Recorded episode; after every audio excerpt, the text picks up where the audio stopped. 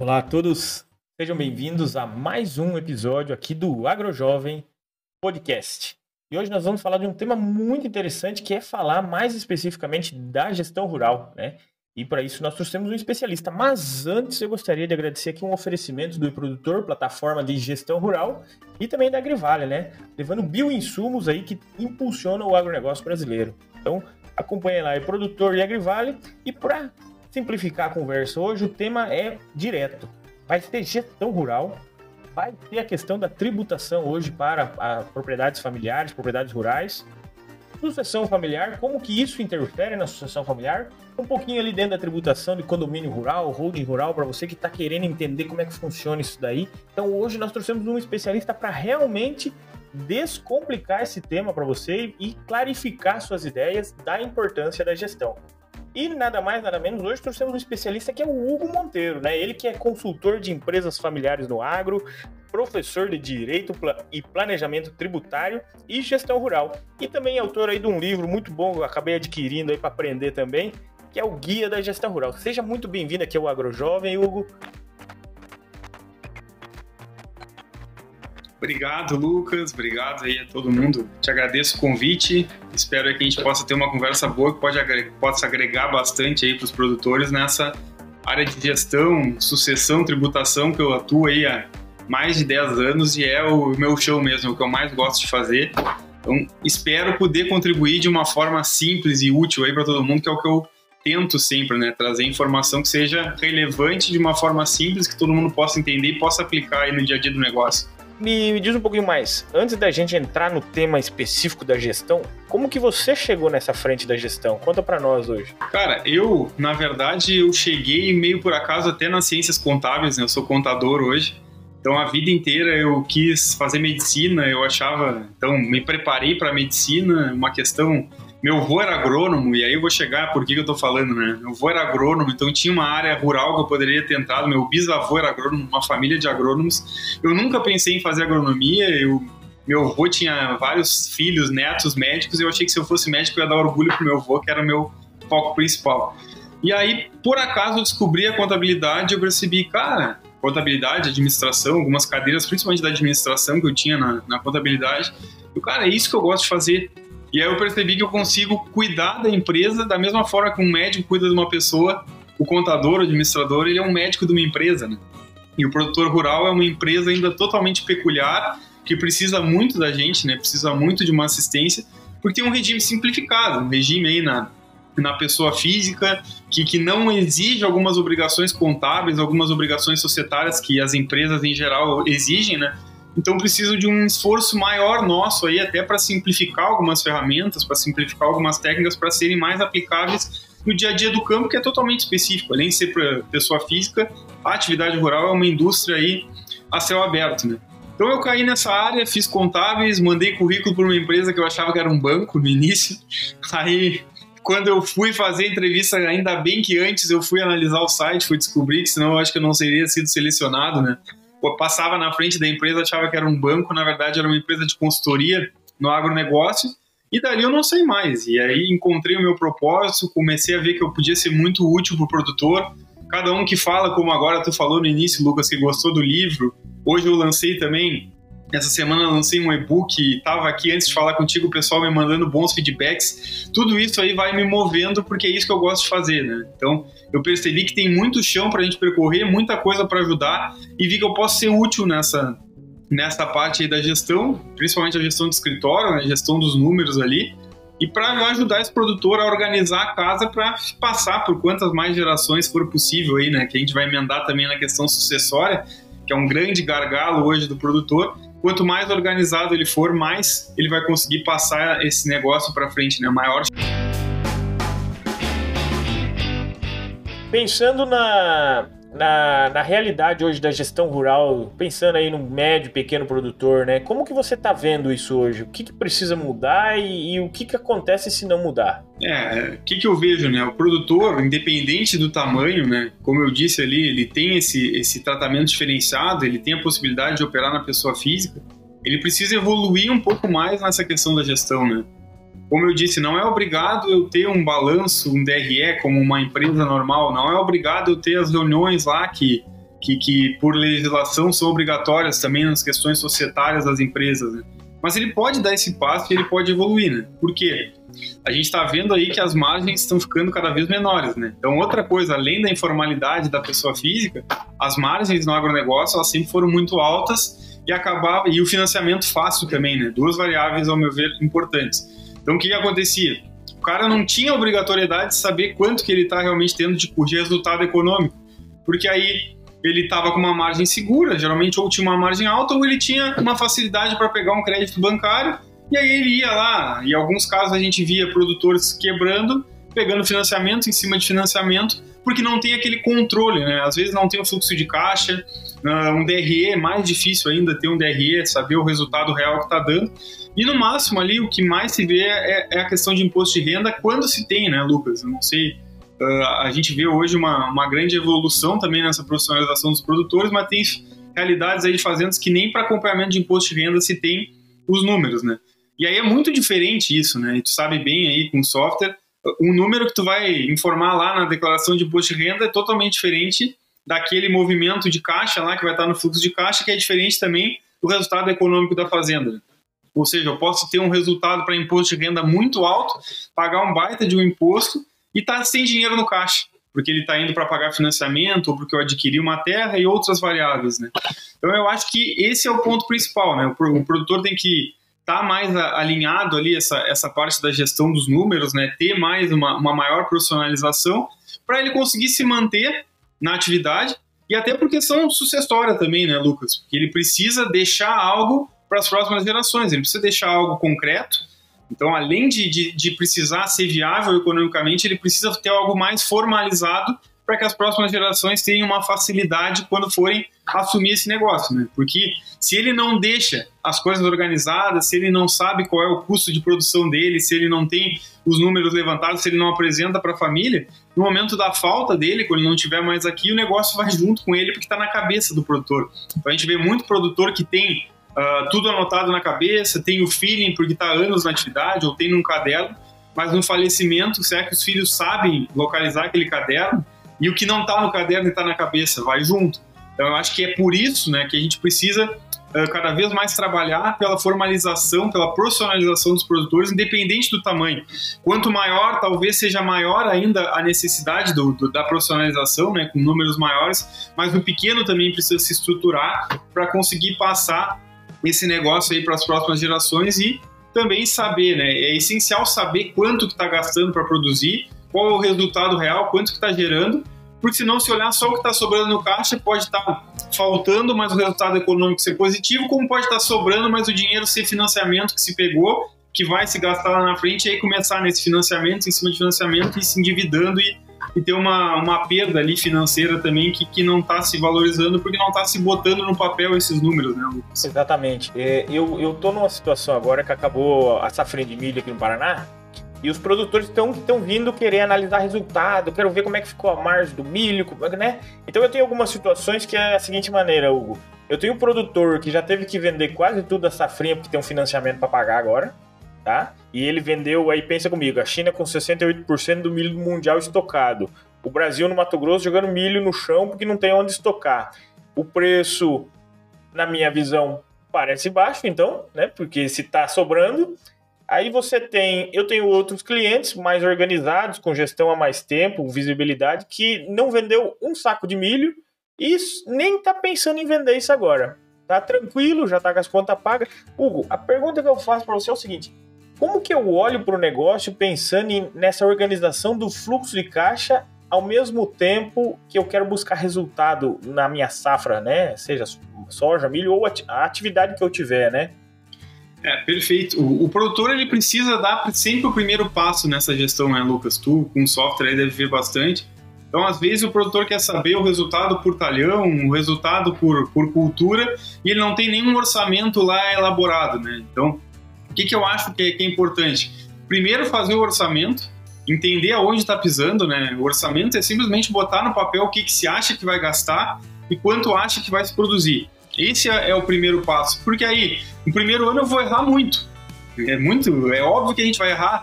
Eu nunca fiz esse controle, eu estava na cabeça do meu pai, imaginando já o cara que está tomando a frente, ou é o cara que está na cabeça, mas botar no papel é diferente, vai errar. No segundo ano ele já tem um parâmetro para comparar, ele vai errar muito menos, ele já soube onde ele errar. Então acho que o primeiro passo é esse orçamento bem feito. Feito o orçamento, aí a gente tem que pensar também no fluxo de caixa. Montei meu orçamento da safra, meu plano de safra. Vamos acompanhar agora aquele orçado, né, aquilo que eu orcei, comparando com o que realmente vai ser realizado. Aí eu vou botar esse orçamento dentro de uma, de uma planilha ou dentro do sistema para ver os momentos certos que eu vou precisar desembolsar. Porque se eu tenho um orçamento elaborado, eu sei os momentos certos que eu vou precisar de um maior desembolso, aonde que eu vou me apertar para pagar aquele financiamento, que se eu não me organizar eu vou ter que vender com o preço que tiver. Eu consigo ver os preços históricos também através do, do, das informações anteriores, de anos anteriores, desse fluxo de caixa. Então, com isso eu consigo ser esse produtor que tu comentou, né? Que é o produtor que vai ter todas as ferramentas na mão e vai tomar as decisões baseadas nos números. Então, o fluxo de caixa é muito importante para isso, porque aí, se eu sei que vai chegar um certo momento que eu vou precisar desembolsar mais e eu sei que o custo do milho, que o preço do milho historicamente naquele período é, é mais baixo, ou outras culturas, né? Quando a gente sabe que aquele período é mais baixo, eu tenho que me precaver e achar uma outra fonte de renda. Eu vou pegar um financiamento antes, eu já vou estar preparado para pegar, porque às vezes é um mês ali, dois meses que a gente, uh, a faz uma, uma diferença ali no acompanhamento do fluxo de caixa, olhando visualmente, percebe-se, né? Em um mês de diferença de uma entrada ou de uma saída ali, dá uma baita diferença no nosso resultado final, né? Então, esse cara que sabe vender bem, que está dentro do escritório, para vender bem, ele tem que ter, no mínimo, esse orçamento e o fluxo de caixa. E aí, com isso, ele pode também ir avançando para um DRE em tempo real, né? Para ele projetar esse DRE, para ver como é que está ficando o resultado do ano. Mas o ideal mesmo é que esse DRE seja feito lá no final da safra para ver qual foi o resultado mesmo, né? Ó, o resultado foi positivo ou a gente ficou no prejuízo, o que, que a gente pode melhorar para o ano seguinte. E aí, no ano seguinte, a gente vai fazer o orçamento melhor, como eu falei, vai acompanhar o fluxo de caixa com um pouquinho mais de experiência. Então, não tem também uma receita de bolo para isso, né, Lucas? É, é dar os primeiros passos ali, ter cada vez mais informações para poder tomar decisão. E até questão tributária também, né? Quando não adianta também pensar, ah, eu não vou vender milho lá quando está com preço melhor porque eu vou pagar muito imposto. Aí tu perde o preço e não compensa. Aquele imposto que tu economizou é muito menor do que o que tu perdeu de, de, de vender na hora boa lá do milho, né? Dando exemplo, voltando, seguindo no milho que tu falou. Mas se eu tenho todos os indicadores, eu começo a fazer um bom orçamento, eu controlo o fluxo de caixa, eu sei meu resultado no DRE e eu sei qual o reflexo tributário que tem cada venda que eu estou fazendo, com todos esses indicadores em mão, eu consigo ali ter esse equilíbrio, né? E ser o produtor que vai ter a maior, maior rentabilidade. E não adianta também ser o cara que melhor produz e ele no final, esse, esse custo de produção ser elevado e o resultado final ser baixo. Também não adianta ser o cara que vende super bem, sempre pega os melhores preços lá, se ele também uh, produz pouco ou se ele não controla também as outras variáveis. E para controlar as variáveis, ele tem que ter cada vez mais informação de qualidade nas mãos para tomar Exatamente. essas decisões. Agora pense comigo. Nós estamos vivendo numa era aí que o agronegócio deu, foi, vem, foi desenvolvendo muito bem, né? E quando a gente olha para dentro da propriedade rural, a qualidade de vida aumentou muito, né? É, nós vemos produtores muito tecnificados com máquinas, mas também vemos um alto custo familiar, né? Porque o produtor coloca o filho para estudar na cidade, dá um carro para ele, é, ele mesmo normalmente tem a sua caminhonete ou não, mas tem ali um custo, deslocamento, tudo. Tem um custo familiar mesmo alto. Como que eu encaixo isso olhando para o negócio? Porque na maioria das vezes, é, quando a gente começa a iniciar a gestão com produtores, eles misturam o dinheiro da família com o do negócio. É, é aquele vai pagando aqui, vai pagando lá. Aí fica até mais difícil fazer uma gestão dessa maneira. Como que eu, eu faço essa sincronia aí da a minha família e o negócio, né? É, esse caixa único também é uma das primeiras coisas que a gente precisa combater quando a gente fala em profissionalização. Né? Eu acho que aqui nesse episódio, a gente falando em gestão, a gente está trazendo muita questão de profissionalização. Né? Quando eu tenho esse caixa único, não adianta também eu ter todos os números bem feitos lá e nos relatórios vir um monte de despesa pessoal no meio, né? Então, o que, que eu tenho que fazer? Eu tenho que ter um caixa da empresa. O dinheiro da empresa não pode se confundir com o dinheiro do sócio. Ah, mas aí meu filho não vai ter o carro para estudar lá na cidade. Como é que eu vou deixar meu filho mal num problema de saúde? Tudo isso vai ter as remunerações corretas. Tem que ter isso tudo regrado, até para não dar briga com os irmãos enquanto está aqui, até futuramente, que a possibilidade de dar briga e conflito é muito maior se eu não deixo as coisas bem regradas. Né? Então, o que, que tem que fazer para acabar com esse caixa único e ao mesmo tempo não deixar ninguém desprotegido? Estipular as remunerações. Então eu tenho que saber, numa empresa familiar, em geral, e o produtor é um empresário, a gente tem isso bem distinto, né? Quanto mais profissional a empresa, melhor tem essa separação do que, que é a família e do que, que é o negócio, né? A gestão do negócio, principalmente. E aí, como é que eu faço essa separação? Alguns membros da família vão ser só familiares. E aí, para esses membros, eles não estão no negócio, eles não atuam na fazenda e eles também não têm ainda participação na propriedade, né? Então, família, propriedade e negócio em si. Isso que tem que ser a divisão clara que a gente tem que ter num bom ambiente profissional de uma empresa familiar. Aquele cara que é só da família, aí ele vai ter uma mesada que ele vai receber. Da onde vai sair a mesada? Do prolabore dos pais, possivelmente, e não do caixa único da fazenda. Então não estou deixando desamparado aquele cara que é só da família. O que trabalha dentro do negócio, o que, que ele vai receber? Ele vai receber um salário para trabalhar lá dentro, que o negócio vai pagar aquele salário. Ou seja, ele não vai pagar as despesas pessoais daquele cara que trabalha lá no escritório, que trabalha no campo, é, o agrônomo lá, filho, que já está dentro do negócio. É o salário dele que vai pagar. E o cara que é só sócio, vamos dizer, aquele que estuda na cidade, mas tem uma terra que está no nome dele, ele vai receber lucros, ele vai receber um arrendamento para os outros irmãos explorar aquela terra. Ou seja, tem que estar tá bem regrado quais são as remunerações dentro do âmbito que cada um está. O cara que está na família vai receber mesada, o cara que está no negócio vai receber salário, quem é sócio, quem está uh, junto dentro daquele patrimônio vai receber lucros ali ou um arrendamento para os demais explorarem. Então esse é, é, é uma da, dos pontos ali cruciais para a gente fazer essa é, acabar com esse caixa único. E uma, uma, uma, coisa bem simples também, né, Lucas, é ter uma conta bancária para o negócio. Que às vezes parece, ah, isso é um pouco óbvio, mas na maioria dos produtores que a gente vai, vai atender, uh, acaba que são várias contas misturadas e tem no mínimo alguns pagamentos pessoais que saem daquelas contas, né? Mas precisa ter uma conta bancária exclusiva do negócio. Até para questão de fiscalização, se a Receita Federal pedir alguma informação, fica mais organizado.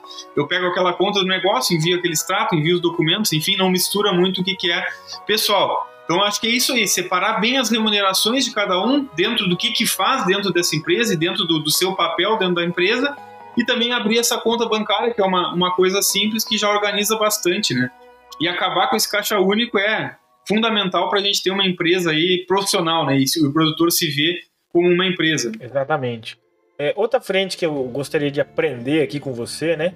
Qual que é a importância, como é que eu avalio o meu negócio quando eu olho para um balanço patrimonial, né? Você trabalhou muito bem isso no livro, e mas vamos trazer isso aos produtores, né? Qual que é a importância? Porque muitas vezes o produtor, a gente falou aqui de fluxo de caixa, que é as entradas e as saídas, e ele vê se vai ter caixa para pagar o financiamento, ok. Outros avaliam mais a rentabilidade da safra de soja, a rentabilidade do milho, né? O que eu tenho em estoque, o valor disso, quanto que eu já vendi, é como é que foi essa rentabilidade, como ela é potencial. Mas quando eu olho para um balanço patrimonial, qual que é a importância disso? Maneira que eu, eu olho para um balanço é, patrimonial? O balanço patrimonial, acho das ferramentas, é a mais difícil da gente encontrar no, no, no produtor, né? Então, dependendo do, do, sistema que ele utiliza, falta ali alguns critérios para alimentar, ou também não, não, não se tem uma, uma avaliação real de mercado de quanto vale os imóveis. Então, é um pouquinho mais complexo. Até eu não falei no balanço por isso, mas ele é fundamental uh, se ter o balanço. O cara mais profissionalizado, que já deu o primeiro passo, como eu disse, que é o orçamento, né? É saber onde está pisando, é ter um plano para ir uh, andando dentro daquela linha que se projetou, né? Fazendo os desvios que, que sempre vai precisar, mas andando numa linha. Mas o balanço, por mais que seja a última ali, vamos dizer, né? Depois do orçamento, fluxo de caixa, a gente tem um bom DRE, aí se pensa no balanço porque ele é mais complexo. Mas ele é extremamente importante porque é através dele que a gente vai ver, primeiro, quanto que o gestor está aumentando o patrimônio, né? Porque o balanço patrimonial ele dá tudo que eu tenho de ativo, né? Tudo que eu tenho de bens e direitos a receber, e do outro lado ele tem todas as dívidas, todo o passivo, e aí nessa balança ali o que sobra é o patrimônio líquido. Né? Então através dele a gente consegue ver um índice de quanto aquele, aquele gestor que está à frente do negócio está aumentando o patrimônio. Se ele for da família, a gente precisa medir por uma questão de transparência também e ele justificar para os irmãos, para os sócios, por que, que ele está ali, né? Ele está dando um retorno, ele está fazendo aquele patrimônio crescer, então justifica a presença dele. Para um gestor independente, para alguém contratado externo, quando a gente não tem um, sucessão, um sucessor dentro de casa, é mais importante ainda, porque o cara tem que justificar ainda mais o, o trabalho dele. Né? Então tem que mostrar, através desses índices ali, que o patrimônio está aumentando. Ali, no, no balanço, a gente vai ver também os índices de endividamento para saber né, ah, até onde eu estou indo. O endividamento do agronegócio é alto, a gente sabe que é alto, mas também tem que ter esse olhar crítico, né? Como é que está esse endividamento, quanto ele representa do meu patrimônio, né? As, as dívidas de curto prazo ali ou as de longo prazo. Se eu precisar pagar tudo isso, eu vou ter dinheiro para pagar de curto. Em longo prazo, se der um problema eu tiver que quitar, quanto do meu patrimônio está comprometido para quitar aquelas dívidas que uh, o negócio veio fazendo ao longo dos anos. Então, todos esses indicadores aí que são importantes, né, índice também, uh, uh, esses índices de liquidez, né, nos dão ali uma, uma certeza de quanto que essa empresa está valendo e também não, não, não ter uma surpresa lá se eu tiver, vamos dizer, se eu tiver que encerrar a empresa hoje, né? Quanto que eu vou ter que vender de patrimônio e me desfazer para pagar minhas dívidas? E aí, será que se eu, às vezes, em alguns casos, eu posso vender todo o meu patrimônio e não conseguir pagar todas as dívidas que eu tenho e ainda ficar devendo? Tudo isso é importante saber, é importante o gestor ter essa informação e também passar para a família, para aquelas pessoas que são sócios, até porque outro ponto importante que dá muito conflito quando a gente fala desses números, né, Lucas, é as informações que a gente vai passar para aqueles irmãos, principalmente os que não estão dentro do negócio no dia a dia. Por quê? Ele vai ver aquele monte de volume entrando de dinheiro, né? Pegando financiamento em volumes expressivos, faturamento alto no produtor rural, e aí o cara que está lá na cidade pode achar, ah, esse negócio está me dando pouco lucro, estão me pagando pouco, olha quanto que movimenta. E aí o cara que está dentro do negócio, ele tem que mostrar para esses outros sócios que o quão importante é ah, pagar aqueles financiamentos, reinvestir no negócio. E outra coisa que a gente às vezes não pensa, né, Lucas? Tu falou ali como manter tudo isso, né? Da, da, daquele pai que vai dando um carro pro filho, vai comprando apartamento, vai montando a vida dele lá na cidade. Como é que a gente mantém isso? Se a gente for pensar que a cada geração vão entrando novos membros, né? Então era um pai e uma mãe ali, duas pessoas que o negócio sustentava, vamos dizer assim. Se eu tenho três filhos, já são cinco pessoas. A próxima geração, e a gente vê cada vez uma maior longevidade, né? Cada vez mais gerações trabalhando juntos, vamos dizer que dois filhos de cada um já são mais seis pessoas entrando. Né? Então aquele negócio que sustentava dois, olha quantos ele já vai ter que sustentar. Então vai ter que crescer também, né? E esse é um grande desafio também quando a gente pensa em longevidade das empresas. Como é que a gente cresce em volume de faturamento para sustentar cada vez mais pessoas? A gente só tem como crescer adquirindo área ou arrendando novas áreas, mas a, a forma mais tradicional de uma empresa de patrimônio é adquirindo mais áreas. E olha a valorização das terras, né?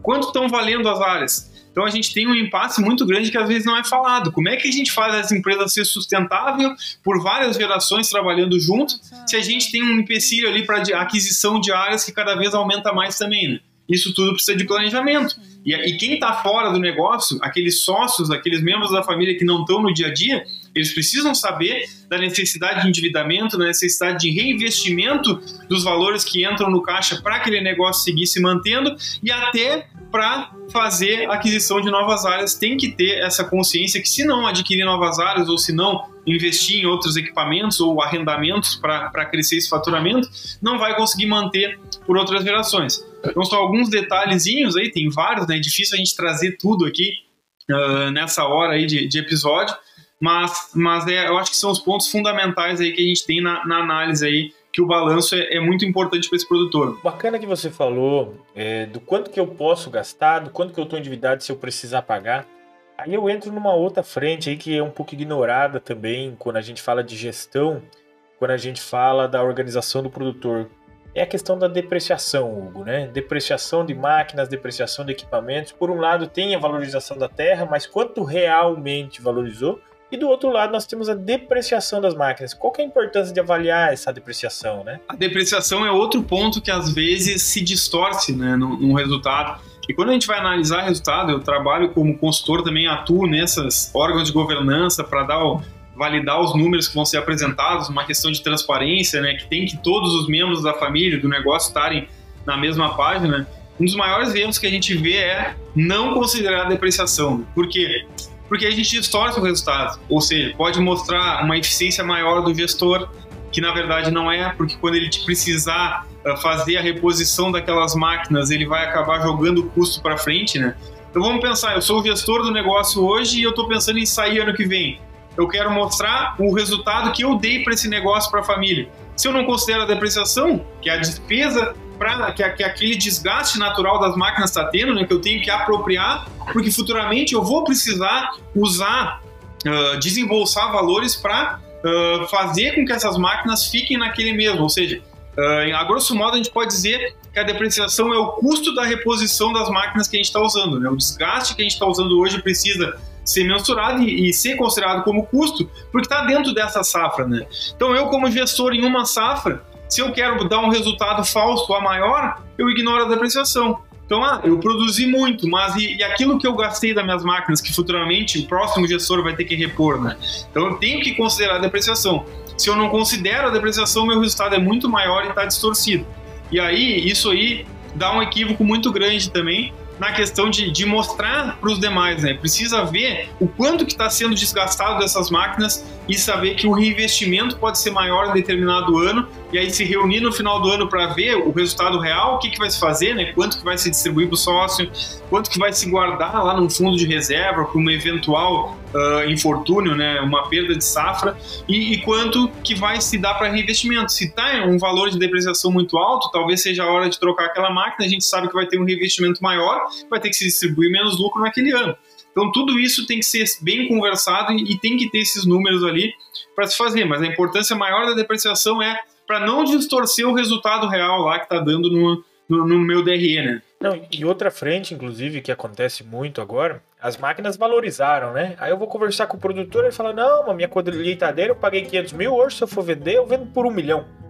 Eu falo: Tá, então você vende ela agora e compra uma nova né? Porque a nova está 1 milhão e 700. Então essa essa o próprio a descrição da depreciação, né, do, do que, que ela representa para o negócio, ela é um pouco distorcida também, porque a, não é a depreciação da máquina em si, né, da sucata. Na faculdade a gente aprendia isso, né, a depreciação da sucata. Depois sobra o valor da sucata para vender. Não. Hoje a depreciação ela é mais do poder Perfeito. de compra, não é mesmo? É, é, é a propriedade despesa que é bem isso que tu falou. Ah, eu, eu comprei ela por por 500 mil eu vendo ela por um milhão agora, mas eu compro uma nova por 2 milhões, então eu vou repor aquilo que eu vou precisar para manter o meu negócio andando, não é? O investimento para melhoria de resultado, né? Na maior parte é manter andando. Eu vou comprar uma máquina parecida com aquela que eu tinha, mas que se desgastou, e aí para dar esse passo eu vou ter que pagar aí uh, 2 milhões e não mais aquele, aqueles 500 mil e muito menos o 1 milhão que eu ganhei. Então, ah, eu tive um resultado ali financeiro uh, não operacional porque eu vendi uma máquina mais que eu paguei, mas o custo de reposição dela é o dobro do que tu recebeu. Então, esses valores precisam ser, foi muito bem, bem, bem lembrado aí por ti, Lucas. Não, e, e outra frente, né? É, essa depreciação, quando ela é ignorada, ela vira outro financiamento lá no futuro que você vai pagar com juro, né? Então, você acabou comprometendo um resultado futuro que você não sabe se vai ser bom ou ruim ainda, por exemplo, agora estamos entrando na safra de soja mais cara da história, com juros elevados, com podendo até subir mais, inclusive, e o produtor tem que esperar agora, não é o momento, né? De, de, a não ser que realmente seja necessário, apareça bons negócios. Mas o que vem acontecendo agora é que o, o cara que nunca olhou para depreciação e agora ele realmente está precisando disso. Eu vejo não só por máquinas agrícolas, mas eu vejo pelos aviários, né? Os aviários ele tem um tempo ali assim que ele necessita de uma reforma, ele necessita de no, é, melhorias tecnológicas, né? E hoje você vai reformar uma aviária a nível produtivo aqui, você vai gastar aí 400 mil reais.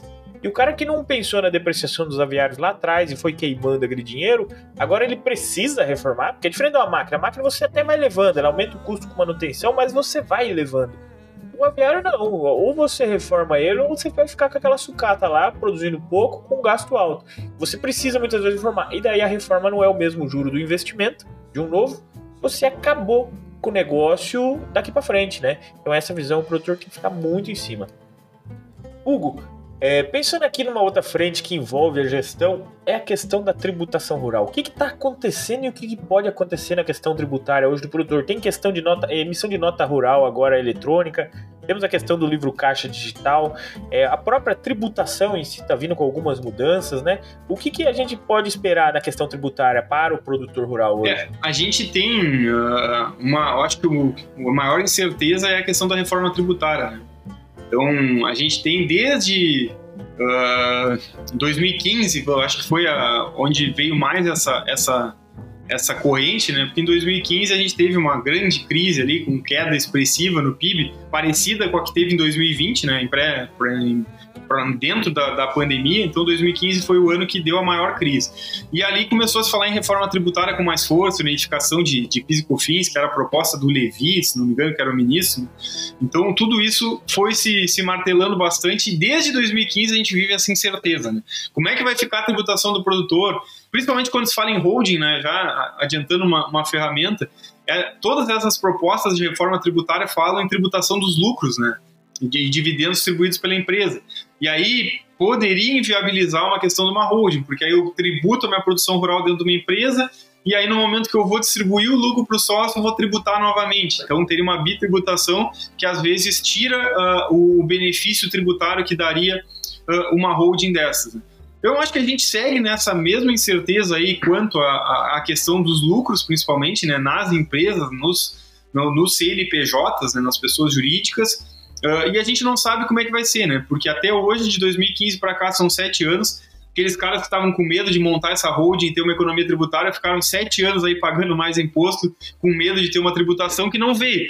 E aí a gente viu na, na promessa de campanha, se falou muito também uh, de tributação dos lucros, né, contra a pejotização. Paulo Guedes lançou vários projetos de reforma tributária e no fim Uh, nunca passa, né? A gente teve, eu analisei como professor de direito tributário várias dessas para dar em aula, e aí hoje em dia eu até parei de analisar a fundo as propostas, porque eu sei que no mínimo ela vai ser muito mexida antes de ser aprovada lá e, e sancionada essas leis, né?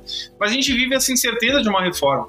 Geralmente se tem, né, em todos esses projetos, um benefício ainda para o produtor rural, tem a questão da cesta básica, tem uma questão extra fiscal aí também, né, uh, dos alimentos. Então, todos os produtos da cesta básica, no último projeto aí de reforma tributária, seriam amparados aí com isenção ainda e suspensão de PIS e COFINS para os produtores pessoa jurídica. Então, teria os benefícios aí teoricamente mantidos para o produtor rural, né? Mas a gente tem, uh, falando aí da pessoa física, também mudanças importantes que na parte tributária, mas que não necessariamente são mudanças de regime tributário ou de carga de impostos, né? que é essa evolução da fiscalização que tu comentou ali no início, né, Lucas?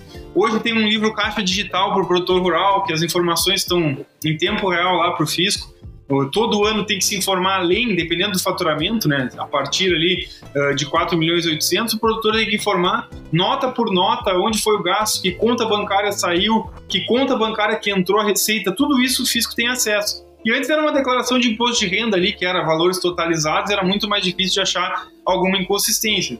E por que que isso é um problema, né? E pode ser um problema para o produtor? Por causa dessa questão da informalidade dele, né? Que na maioria dos produtores tem essa informalidade porque só precisava fazer a declaração de imposto de renda, que é algo bastante importante, mas era muito mais simples de fazer, com números ali totalizados e com uma fiscalização ainda menor dentro do meio rural. E hoje a gente vê cada vez mais a fiscalização aumentando.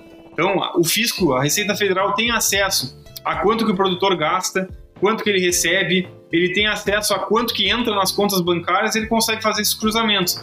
E a gente tem aí algumas operações da Receita voltadas também para esse produtor, né? Declara Grãos do Rio Grande do Sul, que aí no Paraná, Santa Catarina, chegou a declarar agro, depois de grão em grão em Minas Gerais, e no Brasil inteiro está chegando aí operações voltadas para o produtor rural, constatando principalmente ali o cruzamento com as notas eletrônicas emitidas. Porque por mais que o produtor rural não seja obrigado em alguns estados, em algumas operações também a emitir a nota eletrônica, aquele cara que compra do produtor rural pessoa física, ele é obrigado, né, os compradores têm que emitir uma nota de entrada para gerar lá todos os processos internos. E no momento que emite a nota de entrada, vai ali o CPF daquele produtor para informação da receita e foi aí que, que, que desencadeou a Declara Grãos e todas essas operações que estão lá no planejamento estratégico em âmbito nacional da Receita, e foi então se pegando os produtores que tinham faturamentos altos, tinham várias notas de entrada lá emitidas por esses compradores, mas não declaravam imposto de renda ou declaravam valores menores. Né? E aí está se chegando uma fiscalização de coisas que se faziam, que às vezes o produtor até acha que é o correto, de tanto tempo que fez assim, e que na verdade, quando a gente tenta mostrar que não é a forma correta, né? Ah, sempre tem, ah, mas eu sempre fiz assim, ou meu vizinho sempre fez assim e nunca deu problema com a receita, ou olha os políticos aí, tantos esquemas aí de corrupção e a gente nunca viu nenhuma coisa, nenhum deles serem pegos, né? Mas a gente tem que estar atento a essa evolução da fiscalização. Então, além do imposto que se paga hoje, vamos dizer que eu tenha, tente fazer alguma estratégia ilícita tributária por desconhecimento, por um erro, né? ou até por uma fé mesmo, pense numa forma lá de omissão de uma despesa de aumento de uma despesa ou da omissão de uma receita para ter uma, uma menor tributação. Quando eu omito uh, alguma receita, eu tenho uma suposta economia de 27,5% daquele valor. Né? Então a receita na pessoa física, aquele resultado é tributado a 27,5%. Vamos dizer que eu omiti lá, tive uma economia suposta de 27,5%. Se eu estou pego numa fiscalização, esse 27,5 que eu emiti ainda vai ter uma multa de 150% ali, que é a primeira multa que geralmente é, pode ser até maior ou pode ser menor, mas geralmente é 150%. Então eu achava que eu estava economizando 27,5% e na verdade eu estou com quase 70% do meu patrimônio comprometido e é o passivo, né? É um passivo tributário.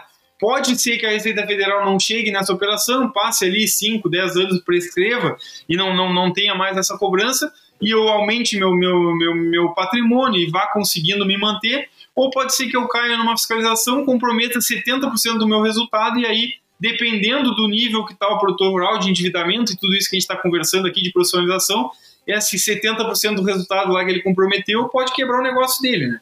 Então, por isso que eu falo bastante, às vezes sou até meio repetitivo, mas o produtor precisa pensar mais nessa questão da fiscalização da receita, em fazer as coisas mais corretas, em ser mais profissional, até pensando nessa carga financeira, né? Ah, não adianta eu tentar economizar 27,5 e ir lá para frente eu ser autuado e, e, perder 70%. A gente falou em depreciação agora há pouco, né? O valor da depreciação não não não aproveitado dentro do ano, né? Não computado na, corretamente nas despesas, ele distorce um resultado de um ano que realmente houve um desgaste da máquina, e aí tu tem toda aquela perda lá de, de resultado em uma outra safra futura contabilizada onde não deveria ser. E a mesma forma é essa falsa economia tributária. Né? Eu, eu pensei estar economizando 27,5% e estou comprometendo quase 70% do meu resultado futuro lá, que eu não sei se meu negócio vai ter a capacidade de pagar, porque eu não mensurei essa, essa despesa no, no momento certo, aquele valor que estava sobrando ali, eu achando que era resultado, ou distribuir para o sócio, ou adquirir novas áreas, ou comprei maquinário novo, consumir aquele resultado e aí eu posso não ter como pagar esses valores para o fisco. Não, e outra, para quem faz o livro caixa, ele precisa declarar aí mês a mês né, os números. E hoje está no, nos faturamentos maiores, né, que tem que fazer essa declaração obrigatória. Se eu não me engano, Hugo, me ajuda aí, eu acho que é 4 milhões e 800 por CPF, né? Então, o que, que vai acontecer? Com o tempo, essa régua aí vai baixando, né, e vai começar a atingir mais produtores. E nessa frente do imposto, o que, que acontece hoje que muitos não declaram, né?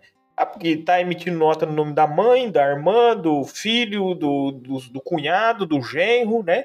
E depois tem que ficar emitindo despesa, e aí que entra a importância de organizar quando a gente fala em condomínio rural, né, Hugo? Que dá para organizar, simplificar um pouco essa, essa questão. Não tem problema, a família toda é dona do negócio, a família cresceu e ela é proprietária daquele negócio. Não tem problema dividir essa questão do imposto de renda. O problema é que fica uma desorganização na gestão de tudo isso daí, né? E o condomínio rural acho que vem para ajudar, né? Facilita um pouco com isso, né? É, com Como certeza. funciona a ferramenta? É, é, e aí essa, essa questão da, da, organização, né? Tá todo mundo junto, mas uh, o que, que não pode fazer? É eu pensar, ah, o Hugo tá com um resultado muito alto hoje, então ele vai, o Hugo vai começar a vender no CPF da tia ou da avó, da filha, do neto, uh, sem ter nenhuma lógica, né, Lucas? Isso é algo que é uh, quase certo ali que se tiver uma fiscalização por outro motivo, a Receita vai acabar chegando nisso, porque são informações sem lógica, não tem uma, um propósito para se ter, né? E aí o condomínio rural que tu citou, ou parceria rural, né? Que o conceito de condomínio é quando todos têm cotas de propriedade, né? E a gente vê em alguns grupos aí, na maioria deles, nem todos os membros têm propriedade de áreas, né? Eles têm participação na exploração. Aquilo que eu falei, separar né? negócio, patrimônio e família. Tem caras que têm uh, parte no patrimônio e estão dentro do negócio. Aí sim, eles vão ter um condomínio que cada um vai entrar com o seu patrimônio. Mas geralmente a gente vê ainda a parceria. Quando é o pai e a mãe que tem o patrimônio, mas os filhos já estão explorando a atividade rural junto, então faz os contratos de parceria, divide ali os percentuais de cada um, não precisa estar tá fazendo toda essa manobra tributária, né, de saber, ah, eu tenho que vender tanto nessa inscrição, tem que ter a despesa que condizente com aquela receita, olhar areazinha por areazinha, ah, meu filho está naquela área, tem que pegar a inscrição de cada área para saber o resultado real dele, para botar no imposto de renda.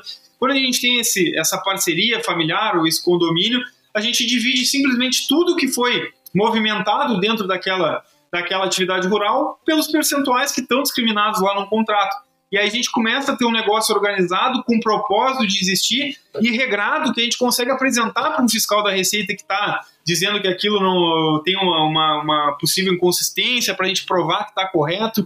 A gente consegue mostrar para um banco para pegar um crédito.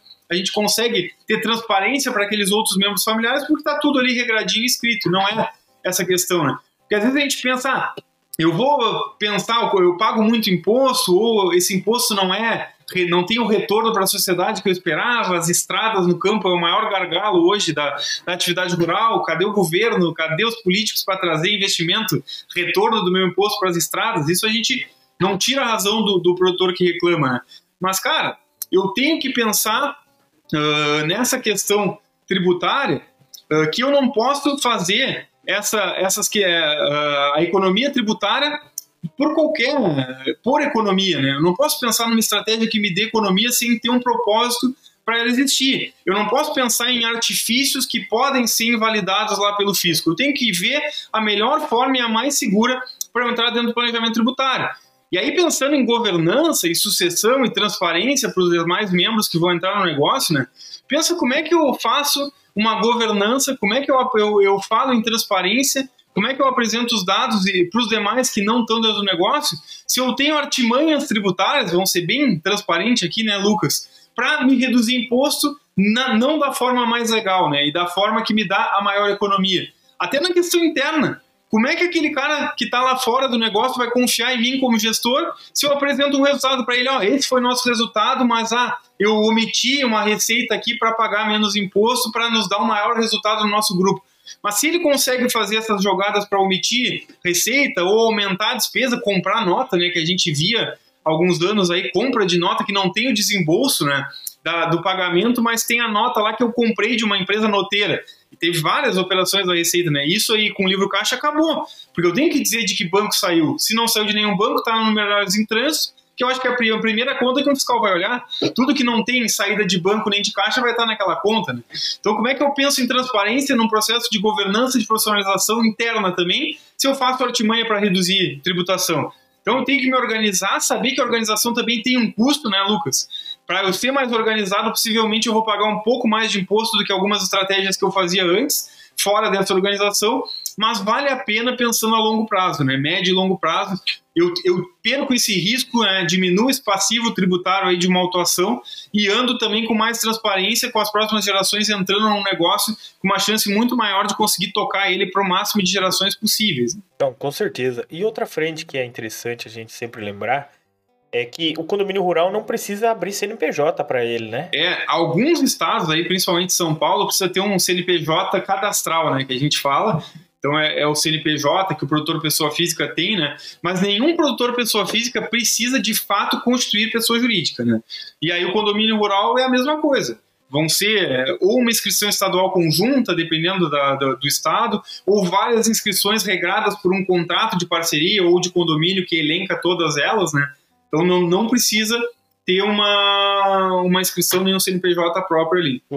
E quando eu saio do condomínio rural, eu tô querendo né, melhorar a questão tributária, eu entro na questão da holding, né? Muito se conversa hoje sobre holding rural para diminuir tributação e outra também com questão de proteção patrimonial, né? Qual é as vantagens hoje de uma holding rural e a partir de que tamanho que eu começo a trabalhar isso? É faturamento, é patrimônio? Como é que é? a holding, para mim, hoje é a maior ferramenta no auxílio à profissionalização, né? Então, até ontem, quando eu, eu, eu coloquei esse book sobre holdings aí, que se quem quiser pode ver nas minhas redes sociais, está lá, é disponível gratuitamente. Até teve uma, uma produtora que compartilhou, né, que o começo ali do, do, do sucesso da empresa dela foi uh, através de uma holding familiar. Né? E aí isso é bem gratificante para a gente que trabalha com, com isso, né? E aí eu, eu também entro no porquê disso, né? Por que, que é tão gratificante? Que a holding, por mais que ela tenha se popularizado numa questão de, de trazer economia tributária, uh, os, os, grandes benefícios dela são essas fiscais, né? Então, é essa questão da profissionalização, eu começar a entender o que, que é uma empresa, como é que funciona, uh, saber lidar com o CNPJ, que não é a mesma coisa, né, Lucas? Eu manter aquela minha pessoa física é mais complexo, mas também dá uma maior, um maior grau de profissionalização ter esse CNPJ. Então eu consigo também criar regras dentro da empresa, consigo proteger os fundadores, eu posso doar cotas dessa empresa, dessa holding para os outros herdeiros, mas manter a administração com os fundadores eu posso regrar quem que pode entrar dentro dessa empresa, quem que não pode, uh, a venda das cotas, se eu posso vender para um terceiro, para o meu negócio deixar de ser familiar, ou se vai prevalecer ali a, a, a vontade de ser empresa familiar e ter que vender apenas para para os outros sócios ou, primeiro, ou ter o direito de preferência, né, obrigatoriedade de oferecer primeiro para os membros da família, para então, se ninguém quiser, poder vender para um terceiro. Tudo isso a gente consegue regrar lá dentro de, dessa empresa. Então as holdings elas surgiram, se popularizaram por uma questão de economia tributária, mas a, a gente tem que pensar em todos esses benefícios, até pelo que eu falei também da, da, da questão da Receita Federal. Para ser um planejamento tributário válido aos olhos da Receita, não, não, hoje em dia não adianta eu não ferir nenhuma lei. Eu tenho que ter um planejamento que tenha um propósito negocial além de uma redução tributária. Então, se eu crio uma empresa apenas para reduzir tributo, possivelmente essa empresa não tenha vida própria, ela não vai ter uma estrutura administrativa, ela não vai ter o prolabore, em alguns casos ela vai ser um contrato bonitinho, escrito e guardado dentro de uma gaveta. E aí o que, que o fisco quer saber se vai autuar essa empresa? O que, que existe de fato? E o que está existindo de fato nessa empresa se ela não está constituída e organizada corretamente? Existe uma bagunça onde a pessoa física segue fazendo tudo da mesma forma e o contrato está guardado na gaveta. Então, o que, que a gente tem que pensar? É pensar em todos esses benefícios extra-fiscais, não pensar apenas na economia tributária, fazer a holding de uma forma com maior qualidade possível, tocar ela de uma forma profissional também, né? E aí, com isso, a gente tem uma, uma grande chance desse planejamento tributário ser válido.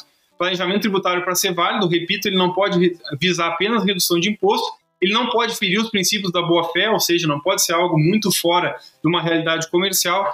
Então, esse é um, é um grande ponto de atenção que a gente tem que ter aí com as holdings.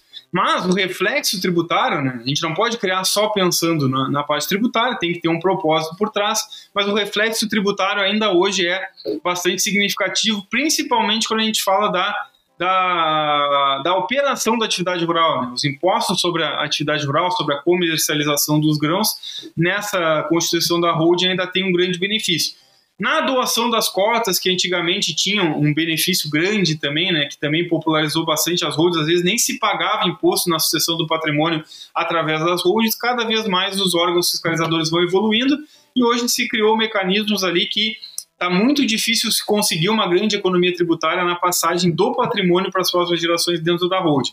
Mas na questão do, do dia a dia da operação da atividade rural, hoje com uma estrutura aí uh, bem pensada, né, envolvendo tanto as pessoas físicas trabalhando no negócio como a holding ali, dona do patrimônio, a gente consegue aí economia de às vezes 60%, 70% aí sobre os impostos incidentes sobre a atividade rural. Então ainda é algo bastante lucrativo, mas tem que se pensar por que está criando só para a economia tributária não é um planejamento válido. Se está pensando na questão sucessória, incluir as próximas gerações, ter essas regras todas, né? Formalizar o negócio, a gente falou lá no início, né? Profissionalizar é ter formalizado para ter o que passar para frente, né? Então, pensando nisso, a gente consegue atingir uma, uma economia tributária dentro ali da, do conceito de, de um planejamento tributário válido perante aí os órgãos fiscalizadores. Não, show, show de bola. Acho que deu para ilustrar bastante. O Hugo aí ele tem é, você montou aí um e-book, né, falando de holding rural, dá para procurar nas redes sociais dele. Quem me conhecer pode pedir para mim, eu tenho também esse e-book aí, muito bom. Inclusive recomendo o livro, né, do Guia da Gestão Rural. E nós temos um episódio aqui com a Giovanna Ged, também que trabalhou essa frente de, de holding rural. Você der uma procurada aí no Spotify, você vai achar o episódio com ela, muito bacana também para acompanhar, ela também entende muito bem. E, e Hugo, aqui para finalizar o nosso episódio, como tudo isso que a gente conversou, desde a tributação, do, da gestão, da holding, o condomínio, Mas como que isso influencia na sucessão familiar hoje, né? Do agronegócio? Cara, eu sempre falo nas palestras de sucessão né, que uh, o principal, primeiro eu faço toda uma linha de raciocínio, que aqui a gente está com pouco tempo para trazer, mas mostra que o principal dentro de um processo sucessório é preparar a empresa. Às vezes a gente pensa em preparar o sucessor, né? Ah, vou treinar uh, aquele cara que eu acho que tem mais aptidão, ou aquela filha que fez agronomia, e às vezes mudam com o passar do tempo e a mudança de geração as percepções desses membros da família quanto ao negócio, e vão para a cidade estudar, descobrem outra profissão, se realizam e não voltam mais para a fazenda. Na pandemia, agora a gente viu também uh, a ordem natural da vida se invertendo em vários casos aí, né, Lucas? As pessoas perdendo os filhos, os filhos indo antes dos pais. Então, a preparação do sucessor só às vezes não garante a continuidade da empresa. Agora, tu preparar a tua empresa, tu formalizar, tu ter regras claras, qualquer pessoa que vá ficar à frente, seja um sucessor que não tenha uma boa preparação, é muito mais fácil ele conseguir tocar essa empresa se essa empresa está bem profissionalizada, se está bem formalizada e regrada e até contratar um gestor independente se ele chegar e, e o negócio foi embora junto com o fundador, estava na cabeça dele, que a gente já trouxe aqui também, não adianta pegar o melhor gestor que ele também não vai estar por dentro, vai demorar muito para se ambientar e talvez seja tarde quando ele conseguir se ambientar sobre o que, que é realmente aquele negócio. Então, ter uma boa gestão de custos, ter as ferramentas de gestão principais ali, orçamento, fluxo de caixa, DRE, um balanço patrimonial, ter a holding, que é um grande plus ali, que traz todo o teu patrimônio dentro de uma empresa com regras, com proteção do patrimônio, que não deixa gerações, uh, que não deixa, perdão, herdeiros que, que, que não, não, não gostarias, né, não desejados entrarem naquela empresa, cônjuges, enfim, dependendo de cada regra, que protege os pais, que protege aquele patrimônio dentro da família. Então tudo vai se conversando, né, questão tributária, Uh, ter organizado para não ter um passivo lá na frente possa também dar um grande dano ou até acabar com aquele negócio. Então, tudo isso são, são pontos fundamentais para a gente pensar na sucessão familiar. E o principal, né? Lembrar sempre, profissionalizar a empresa pode ser mais importante do que pensar na capacitação, em curso, em preparar um sucessor ou mais sucessores. Se a gente preparar a empresa ali, é meio caminho andado para ter um bom processo sucessório. E o grande desafio da sucessão, né, Lucas, é passar ali, principalmente da terceira geração. A gente sabe que hoje no Brasil 90% das empresas são familiares, né? não só no âmbito rural, acho que no âmbito rural é quase 100%, mas 90% são familiares e apenas 5% conseguem chegar à terceira geração, principalmente por falta de comunicação, por não criar essas regras quando ainda dá tempo, né? Porque aí quando a gente tem uma sociedade ali entre, entre filhos, entre irmãos, os valores são muito parecidos, tem, tem os mesmos pais ali, as pessoas são diferentes, mas tem os mesmos valores. Mas quando a gente entra na terceira geração, que é a geração que vai entrar os primos dentro da empresa, eu estou trabalhando com meus primos, eu estou com os mesmos valores de um lado e valores totalmente diferentes, às vezes, um outro lado da família, todos tendo que trabalhar juntos, todos tendo que se convencer para ir no mesmo propósito, no mesmo rumo. Então, se eu não tenho essas regras criadas, cada vez mais vai dificultando. E o grande desafio do processo sucessório é manter as empresas para além da terceira geração, né? Quanto mais geração possível, porque ninguém quer criar uma empresa para ela quebrar ali na frente, quer que ela dure por maior número de, de tempo possível. E aí, por isso que tudo isso que a gente está falando, ajudando a profissionalização do produtor, criando ferramentas, né, não inventando, reinventando a contabilidade, mas sim, ferramentas mais simples que sejam aplicadas no dia a dia do, do, dessa fazenda, que façam essa evolução na profissionalização, de preferência, se não tiver a holding, organizar o patrimônio lá no imposto de renda da pessoa física, Pensa naquelas áreas que eu tenho contrato, mas que eu não coloquei, ou que, que o contador esqueceu de colocar no imposto de renda, ou que me faltou origem fiscal e eu estou omitindo. Aquilo que a gente falou de transparência, tenta melhorar essa tua declaração, deixar o mais correto possível, que quando teu filho, teus filhos, teus herdeiros forem entrar eh, e assumir essa fazenda, eles precisam ter isso organizado, seja na holding, seja no imposto de renda, seja uh, em regularização lá da, desses contratos aí que ainda estão entre as partes ou que de, de posse que ainda não tem a escritura, pensar nessas organizações e nessa profissionalização para deixar algo mais construído e mais formalizado, né, mais redondinho para essas próximas gerações. E às vezes é questão simples, né? Pensar o escritório está rodando redondinho, que eu acho que é muito do que a gente falou aqui, né, Lucas? Se o escritório está redondinho, é muito mais fácil dessa, desse, dessas novas gerações conseguirem uh, se ambientarem e tocarem esse negócio para frente com mais tranquilidade, né? Todo pai também quer deixar os filhos bem tranquilo, né? Financeiramente bem, mas também com tranquilidade e não querem ver esses irmãos brigando, né? Para isso, a gente organizando e profissionalizando a empresa é grande parte do caminho. É, é, muito importante essa mensagem que você passou, eu aprendi agora, agora eu ganhei já o dia, né? Porque hoje é 77% aí das propriedades rurais no Brasil eles são familiares, né? No formato que a gente vê tradicional familiar. É, e você comentou, né? Antes de preparar o sucessor, prepare a empresa, né? Porque é, é um trabalho muito maior preparar o sucessor e a empresa estar desorganizada, né? Não estar da maneira mais adequada fiscalmente, gerencialmente, de uma maneira como um todo, né? Organize a empresa. Primeiro que para crescer, antes de ficar maior, fique melhor, porque daí o crescimento é mais organizado, é melhor do que você crescer bagunçado. Primeiro ponto.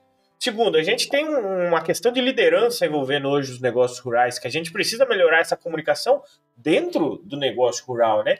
A gente precisa entender os conceitos de liderança, ou esse pai puxar essa frente, ou o filho, de uma certa maneira, também puxar a frente. Mas não é brigando e batendo de frente. É trazendo número, é trazendo fatos e dados, é organizando a empresa, porque os números, eles, quando são discutidos, eles chegam a um consenso do que simplesmente debater as ideias, né? Do que está certo, do que está errado, suposições do que poderia acontecer, suposições do que aconteceu e na verdade isso não leva a nada. Então, a questão da gestão e essa organização empresarial e essa aqui que eu ganhei o dia é preparar a empresa antes da sucessão, antes do sucessor em si. E daí o resto acaba virando consequência. Eu sei porque eu tenho um, um, um case bacana aqui no Oeste Paraná, que é o seguinte: um produtor rural, ele ele havia saído do, do tava, não queria mais tocar o negócio, as filhas foram para a cidade e não queria mais tocar. Quando elas olharam os números da gestão, resolveram voltar para o negócio e dar sequência naquilo lá, porque são números interessantes, né? O Hugo caiu aqui agora, é provavelmente o notebook dele encheu a bateria, mas já estávamos finalizando, não tem problema ele não voltar. É, quem quiser procurar o Hugo no Instagram, tem na rede social dele lá, é Hugo Monteiro, tá? Muito fácil de achar, vale a pena acompanhar ele. Ele tem o livro, né? É, o livro Guia da Gestão Rural, que estava aí sendo vendido, ele consegue comercializar também no Instagram. Hugo, tá passando aqui seu Instagram pro pessoal, quem for dar uma procurada, né? Hugo Monteiro da Cunha. É, pode procurar lá, vale a pena. E, Hugo, se quiser deixar uma mensagem final pro pessoal já, gostaria de agradecer essa conversa com você. Para mim, eu já ganhei aqui o dia, né? Porque a gente tem sempre essa missão de levar gestão para os produtores e também, é, de uma certa maneira, ajudar na, na sucessão familiar, né? Seja levando a gestão, seja levando outros exemplos, né?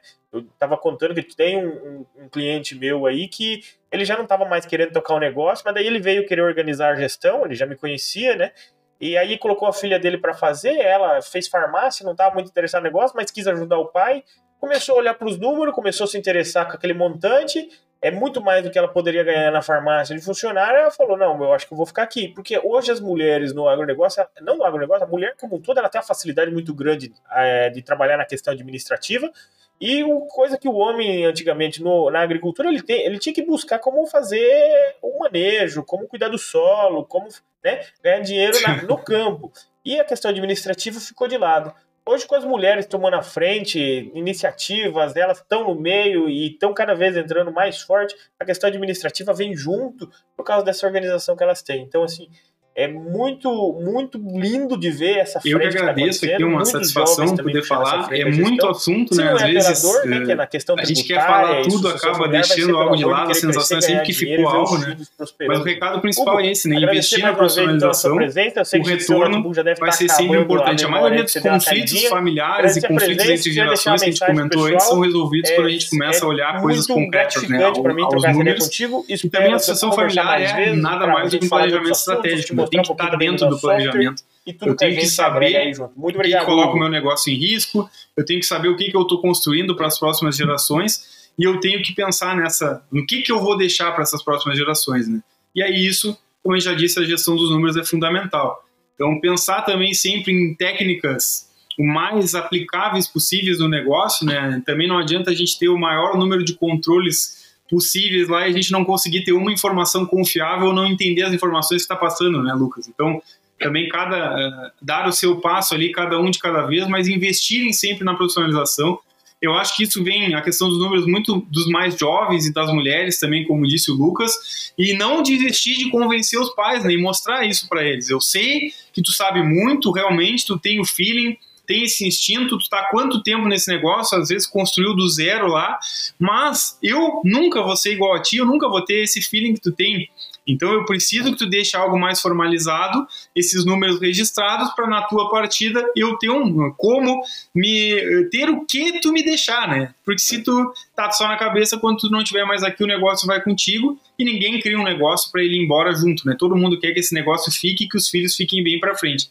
Então, acho que o recado principal é esse: investir na profissionalização, não desistir de, de pensar nessas melhorias, dar um passo de cada vez, que eu acho que aí a gente tem um, um grande caminho aí pela frente para longevidade dessas empresas familiares, né? Então, a profissionalização no agro é o que eu luto aí. Para quem me achar nas redes sociais, tem bastante conteúdo ali falando sobre isso.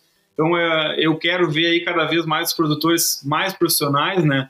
Tem bastante coisa ainda para a gente fazer para melhorar aí, né, Lucas? Mas a gente um dia chega lá para desafios maiores ainda, né? Ver produtores 100% profissionalizados e pensando aí em outros desafios que vão vir, tá sempre à disposição aí para tentar contribuir, né? Eu agradeço, fico à disposição, muita coisa aqui ficou aí que eu não consegui trazer. Podem me chamar também nas redes sociais. Se o Lucas também, se o meu computador aqui ajudar, talvez eu troque esse Mac que não está mais dando certo. A gente pode conversar sobre outros assuntos mais específicos, com mais tempo. E muito obrigado aí pela, pelo espaço aí, poder conversar contigo sobre esse assunto que eu gosto tanto aí.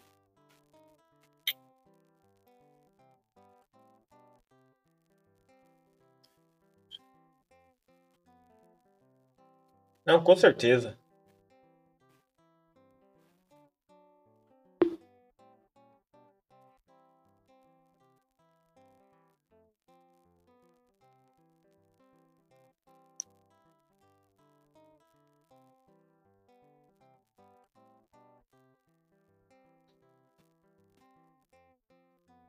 Eu que agradeço, e esse episódio aqui é só uma palhinha para o pessoal te conhecer, porque com certeza, se a gente tiver oportunidade, vamos gravar mais uma vez com assuntos mais focados, mais, mais direto ao ponto, que hoje a gente deu um geral, né, pessoal? A gente falou um pouquinho da gestão, mas a gente não pegou pesado ali assim. A gente foi um pouquinho para o tributário, mas também foi de leve. E a consequência disso na sucessão familiar. Só para você se adentrar nesse conteúdo, mas que a gente pode ficar horas e horas aqui conversando sobre o tema. O Hugo tem muito conteúdo lá.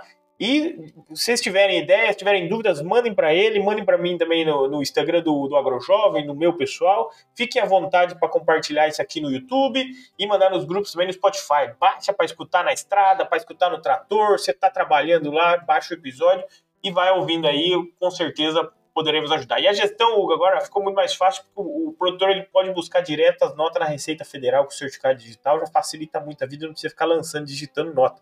Então, isso aí a gente viu que melhorou muito nossa usabilidade com o e-produtor quando facilitou essa questão de buscar nota diretamente na, na Secretaria da Fazenda.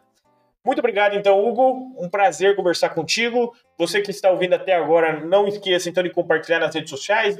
Se postar lá no Instagram, marca a gente, marca o Hugo também lá. E será um grande prazer conversar contigo mais uma vez. Muito obrigado, Hugo, e um grande abraço a todos.